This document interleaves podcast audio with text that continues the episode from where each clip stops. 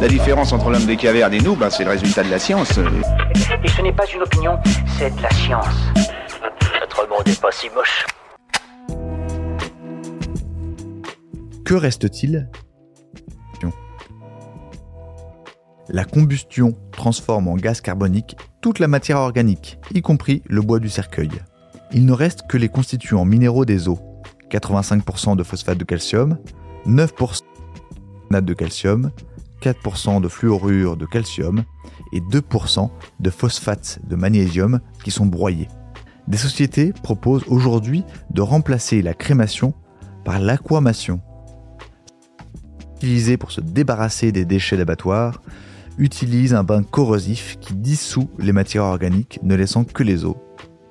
La partie liquide neutralisée est dispersée sur des champs et les os sont broyés.